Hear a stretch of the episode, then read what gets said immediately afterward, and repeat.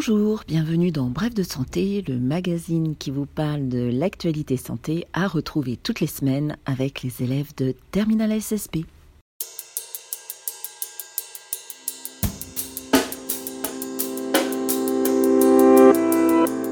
Aujourd'hui, Flavie et Ludivine vous présentent deux actualités santé dans la presse régionale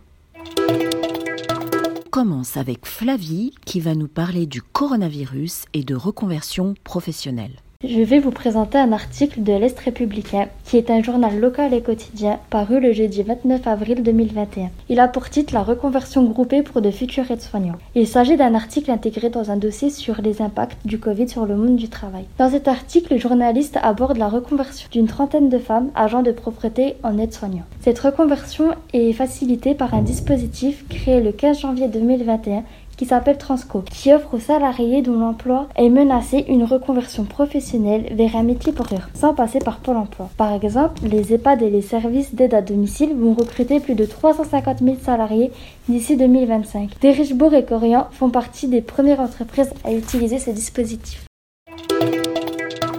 Merci Flavie. Et maintenant, intéressons-nous à une actualité d'un tout autre genre dans la rubrique Justice avec Ludivine qui va nous parler d'un fait divers local qui se déroule à l'hôpital Nord-Franche-Comté.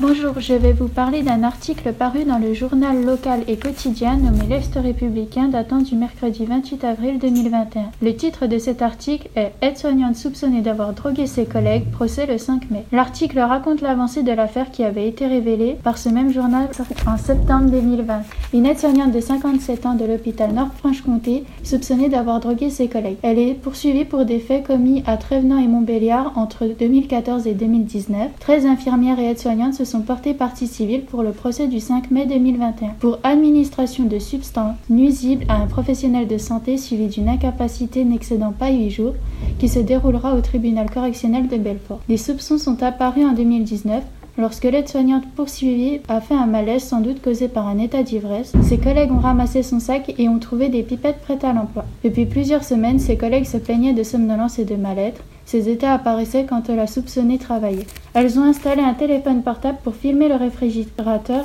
où elles passaient leurs boissons. Elles ont vu leurs collègues verser un produit dans leurs boissons pendant leur absence. Lors des premiers interrogatoires, l'aide-soignante affirmait que c'était de l'eau bénite destinée à protéger ses collègues.